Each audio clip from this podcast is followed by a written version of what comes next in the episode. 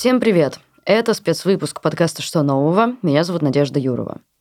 В этом эпизоде мы хотим рассказать вам про дезертиров вермахта. Тему эту мы выбрали не случайно. Прямо сейчас на войне с Украиной есть военнослужащие, которые считают эту войну безумием и бегут с линии фронта или переходят на сторону противника. В общем, становятся дезертирами. К сожалению, данных о том, сколько их, пока что нет мы решили обратиться к истории и рассказать, как во время Второй мировой войны солдаты и офицеры регулярной немецкой армии бежали с линии фронта. Можно ли посчитать, сколько их было? Как складывались их судьбы после бегства? А главное, как в обществе травмированных неправедной войной людей относились к дезертирам? У нас в «Новой газете Европа» вышел материал об этом, он называется «Бегство с неправедной войны». Мы хотим предложить вам послушать аудиоверсию текста. А, озвучил ее для нас журналист «Новой газеты Европа», автор материала Никита Кондратьев. С этой темой нам помогали разбираться историк, сотрудник мемориального комплекса Дахау Штефан Трайбер и исследователь, сотрудник Бухенвальдского мемориала Роберт Парцер. Мы часто будем ссылаться на них на протяжении подкаста. Глава первая. Солдат может погибнуть. Дезертир обязан умереть. Адольф Гитлер, 1925 год. Дезертирство – это радикальная форма отказа, восстание простого солдата, который в своем одиночестве не способен побудить других к солидарным действиям. Дезертир – это комок одиночества, пота, крови и смерти, находящийся на одном поле с самодовольными и жаждущими убийств героями. Это цитата из книги 1988 года «Солдаты-убийцы, немцы и война».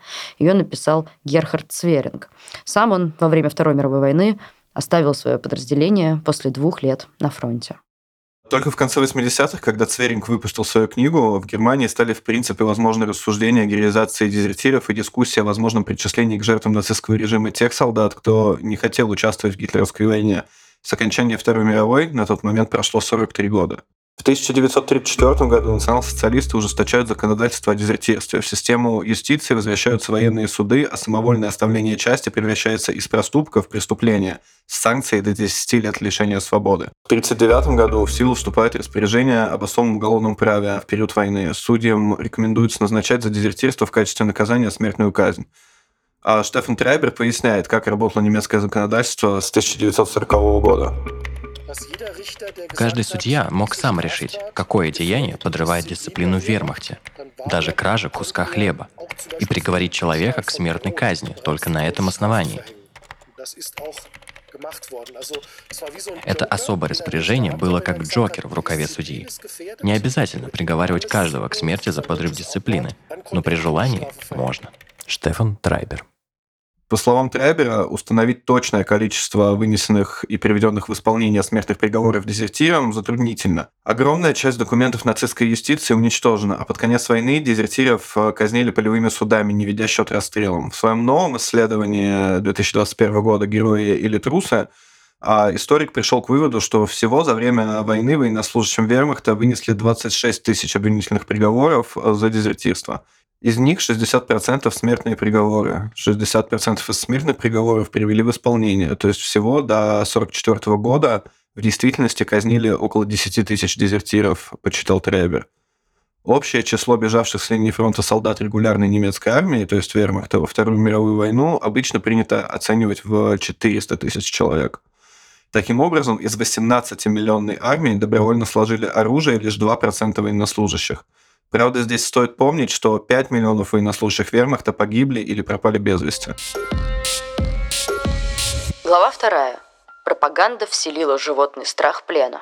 Тому, почему доля дезертиров в вермахте на первый взгляд столь мала, есть несколько причин. Во-первых, как э, отмечают и Штефан Трайбер, и Роберт Парцер, в подразделениях вермахта была поставлена железная дисциплина и сплоченность личного состава. Это в том числе дополнялось социальными гарантиями. В Германии даже нацистская система оказывала колоссальную финансовую поддержку солдатам и их семьям.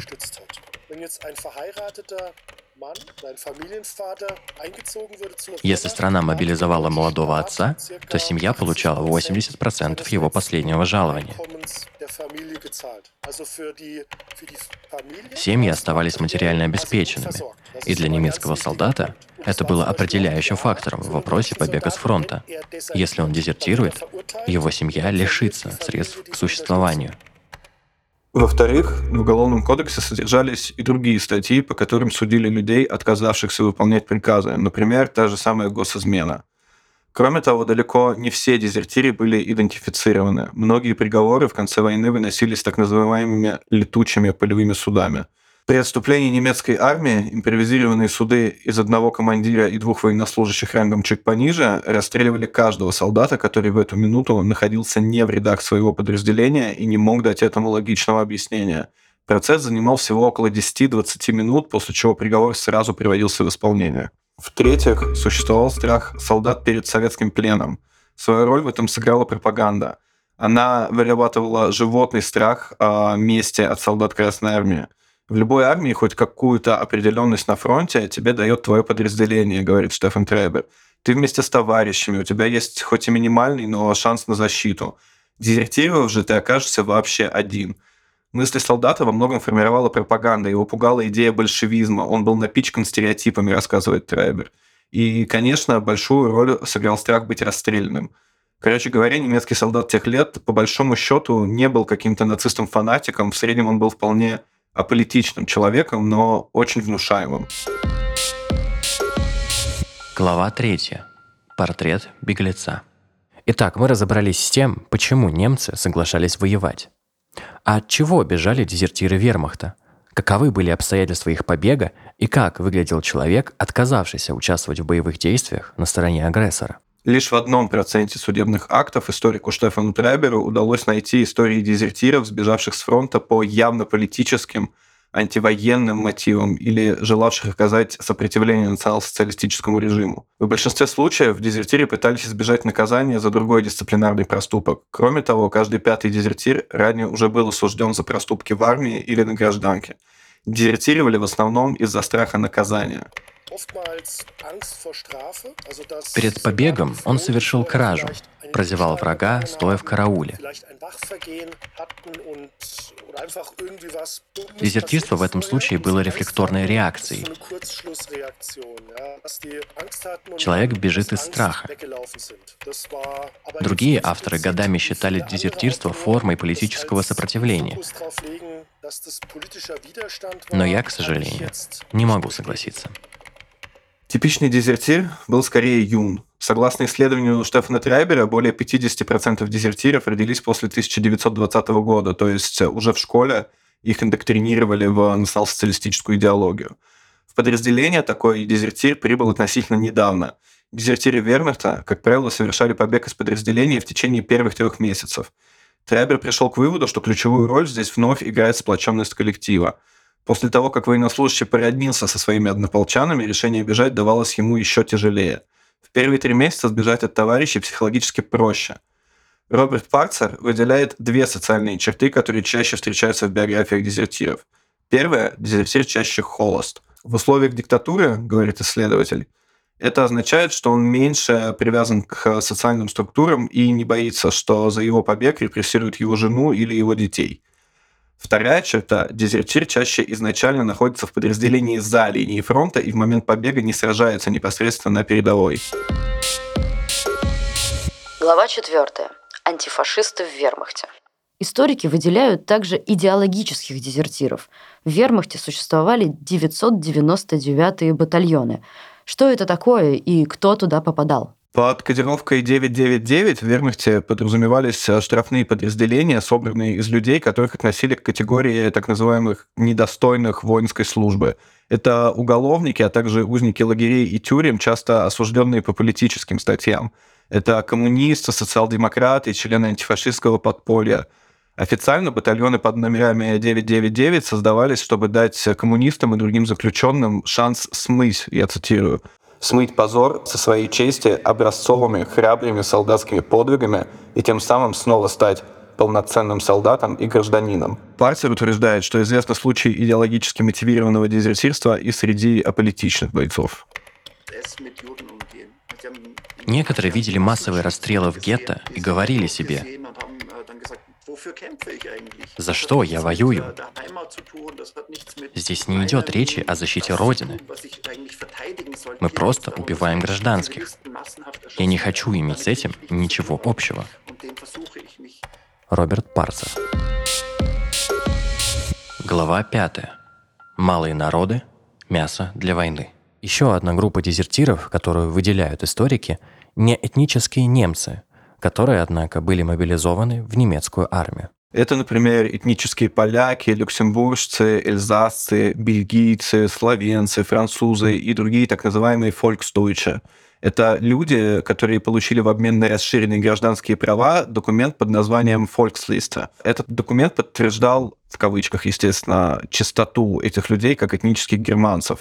По факту это были мобилизованные жители оккупированных территорий – доля представителей фактически насильно германизированных народов среди дезертиров составляла аж около 40%. Малые народы не хотели идти воевать за Германию, в том числе потому, что долго подвергались дискриминации со стороны немцев.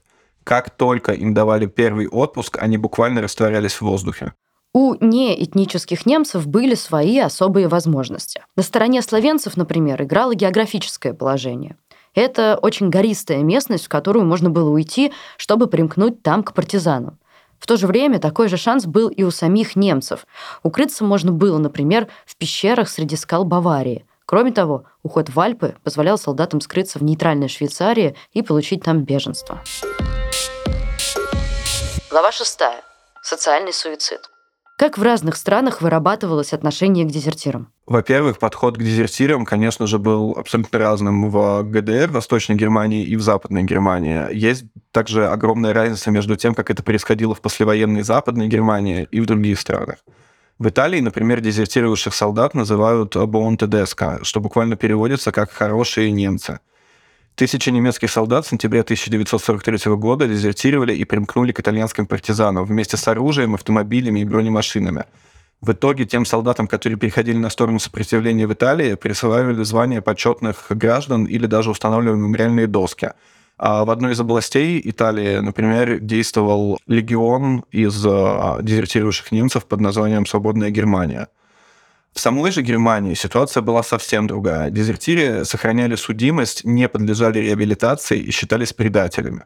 Объясняется это частично тем, что в восстановительный период 50-60-х годов в правительство Германии входили деятели нацистской Германии, а на более низких уровнях власти посты занимали и бывшие нацистские судьи.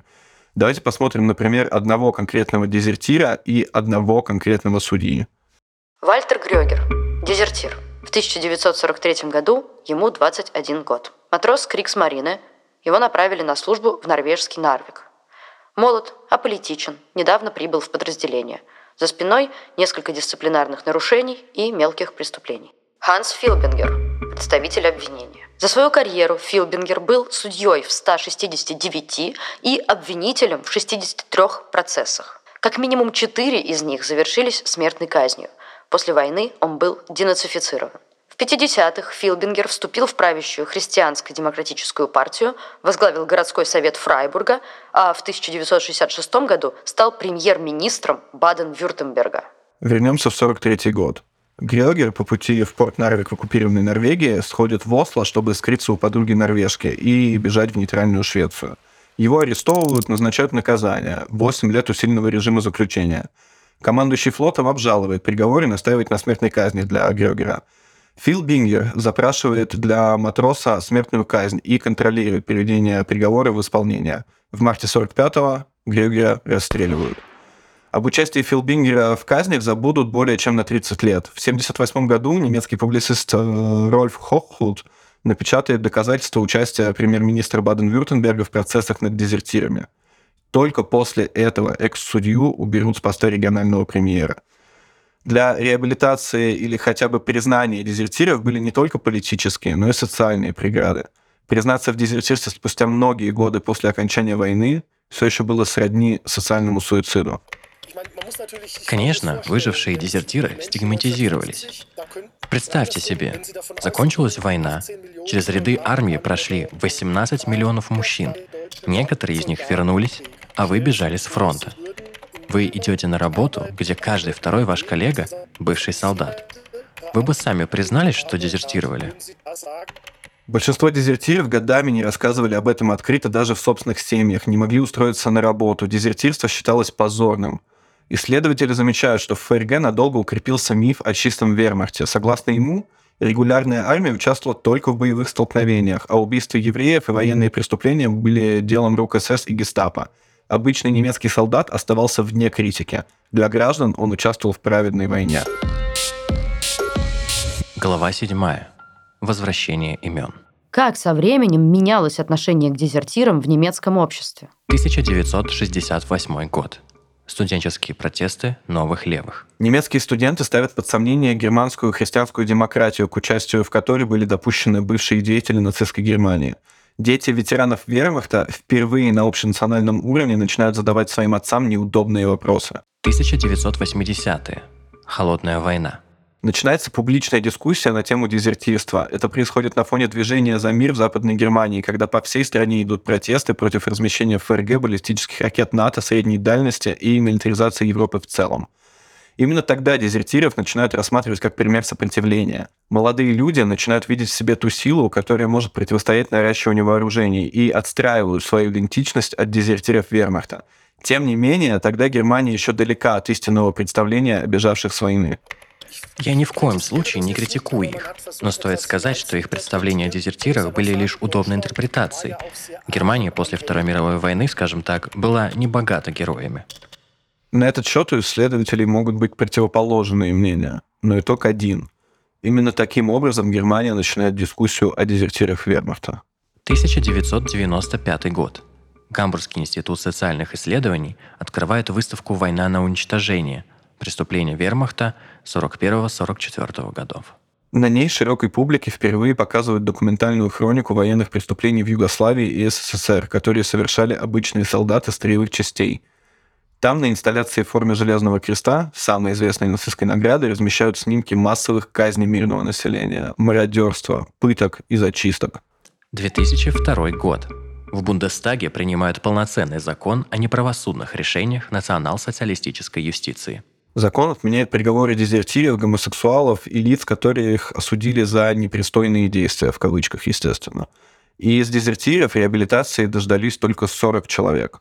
Огромную роль в этом процессе играет Людвиг Бауман. Людвиг Бауман, выходец из зажиточной гамбургской семьи. В молодости не вступил в Гитлер-Югент и не стал членом партии. На войну попал в 19 лет как охранник во французском порту Бордо решил дезертировать в 1942 году. Его вскоре задержали, арестовали, пытали и приговорили к смертной казни, но суд заменил ему расстрел на 12 лет заключения. В апреле 1943 года вышел из тюрьмы и поменял камеру смертников на отряд смертников, 500-й штрафбат на Восточном фронте, солдат которого отправляли на разминирование и обнаружение огневых точек противника. Оттуда попал в советский плен и после войны вернулся в родной Гамбург – Последний настоящий дезертир ФРГ Людвиг Бауман умер в 2018 году. Незадолго до смерти он отказался принять крест за особые заслуги перед ФРГ, так как немецкие госнаграды носили и бывшие нацисты. В 80-х Бауман присоединился к пацифистскому движению, а к 90-му году собрал вокруг себя 40 выживших дезертиров, чтобы основать первую организацию, защищающую отказников – и протестное движение, и выставка о преступлениях вермахта, конечно, способствовали пониманию проблемы в обществе, но в конце 90-х даже социал-демократическое правительство не хотело поднимать эту сложную и социально опасную, как им казалось, тему. Тогда канцлером Германии был Герхард Шрёдер. Сейчас он известен нам как друг Путина, человек, который после своей политической карьере в Германии занял руководящие посты в Роснефти и Газпроме. Сам Шрёдер – сын погибшего солдата вермахта. Бауман заручился поддержкой левой партии. Тогда она называлась Партия демократического социализма. И только в 2002 году смог добиться принятия закона о реабилитации дезертиров. Людвиг Бауман продолжал противиться всему военному, вплоть до отмены в 2011 году службы по призыву в Германии.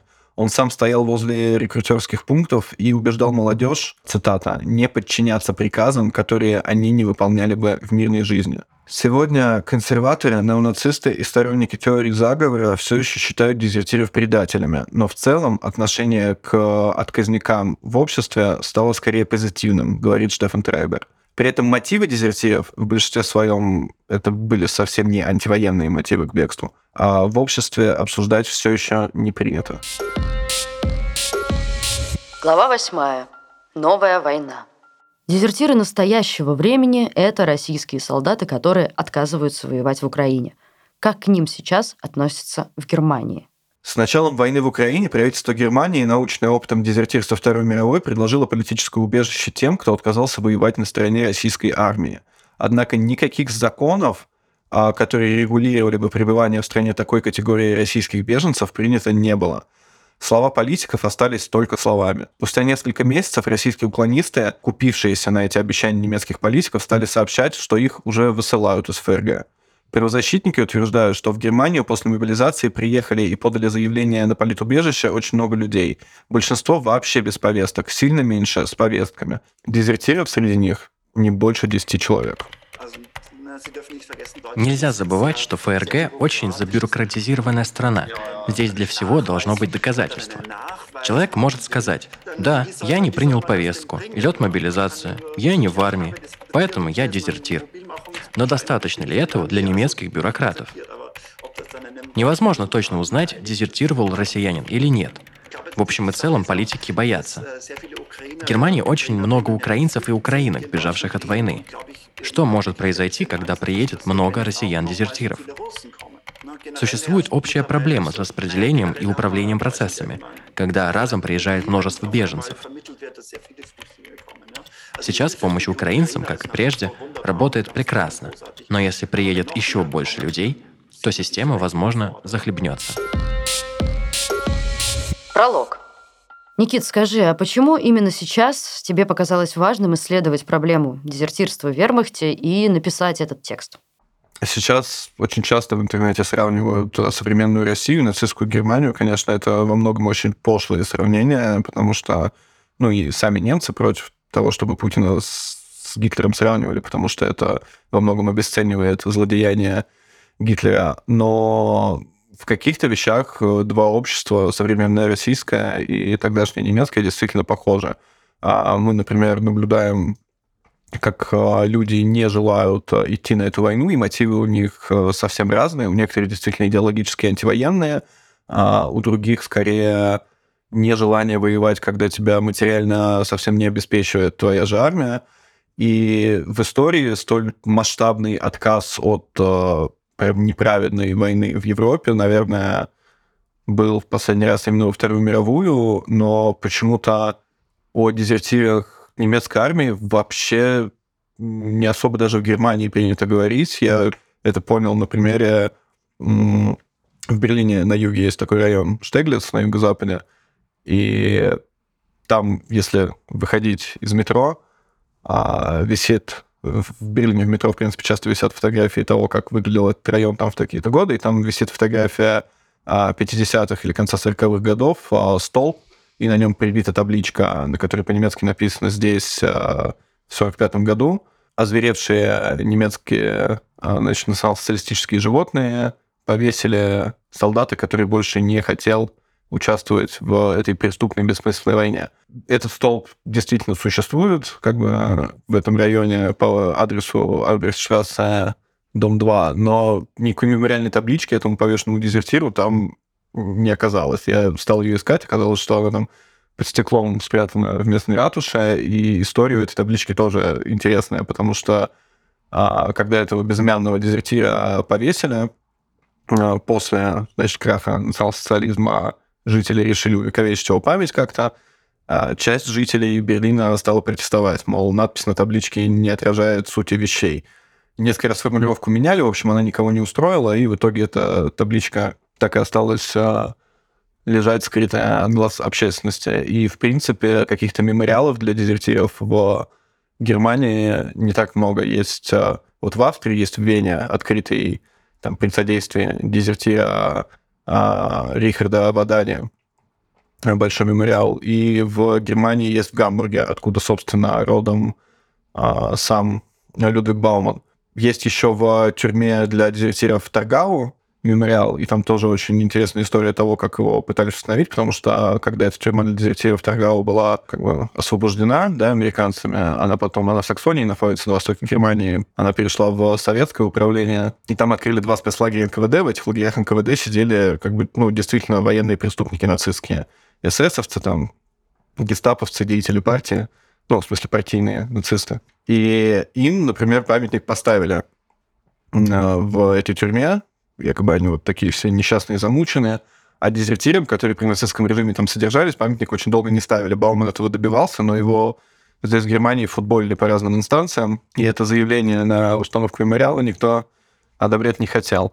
И э, в процессе того, как я пытался понять, почему в Германии никак не закреплена толком, ну, как мне кажется, должным образом, да, память об этих дезертирах, об отказниках, о тех, кто там своими какими-то действиями хотел, может быть, остановить войну или, в принципе, не участвовать в ней. А выяснилось, что даже когда война заканчивается, даже когда она заканчивается поражением для агрессора, обществу еще многие-многие годы, десятилетия трудно признать, что оно было неправо, и что те, кто не плясал тогда под общую дудку и не пошел на фронт, это, возможно, там герои или хотя бы люди достойные уважения, общество продолжает их стигматизировать, а выкидывать на обочину там социальной жизни. И э, когда я наблюдаю за настроениями в России сейчас, чем, да, чем дольше идет война, тем больше почему-то у нас появляется радикализованных, оголтелых патриотов. Мне кажется, что, к сожалению, Россия может наступить на те же исторические грабли. И, возможно, если знать, как э, послевоенная Германия страдала от этих последствий, нам будет э, проще ужиться с дезертирами, когда все это кончится. Как ты думаешь, настанет ли в России время, когда реабилитируют дезертиров войны с Украиной? Понятия не имею, но зависит от того, как быстро обрушится режим. Я не знаю, просто в Германии, например, дезертиров долго в тюрьмах-то не держали. Их либо казнили, либо отправляли в штрафные подразделения, где они уже на минах подрывались, потому что ну, их отправляли на разминирование собственными телами. И когда война кончилась, в заключении, да, ну, во-первых, союзники освободили их из тюрем, во-вторых, э, в принципе, там висящие сроки на этих дезертирах не остались а у нас им дают десятку, пятнашку, двадцатку лет э, строгого режима, и как пройдет э, процесс реабилитации, амнистии или ну, освобождения из тюрем в правовых условиях современной России и там послевоенной России, предугадать сложно. А вы слушали спецвыпуск подкаста «Что нового?». Меня зовут Никита Кондрасев. Мы выпускаем этот эпизод только на подкаст-платформах, и это такая новая для нас нарративная форма. Мы уже сделали один эпизод в таком же стиле. Он называется «Как расследуются преступления против половой неприкосновенности детей». Если вы его еще не слушали, обязательно послушайте. А еще напишите нам на почту, адрес которой мы укажем в описании, как вам вообще такой формат и стоит ли нам продолжать записывать подкасты такого рода. Ну и, конечно, подписывайтесь на наш YouTube-канал, если хотите видеть, что тут у нас в студии происходит, и на подкаст-платформы «Новой газеты Европа». Спасибо, что вы с нами.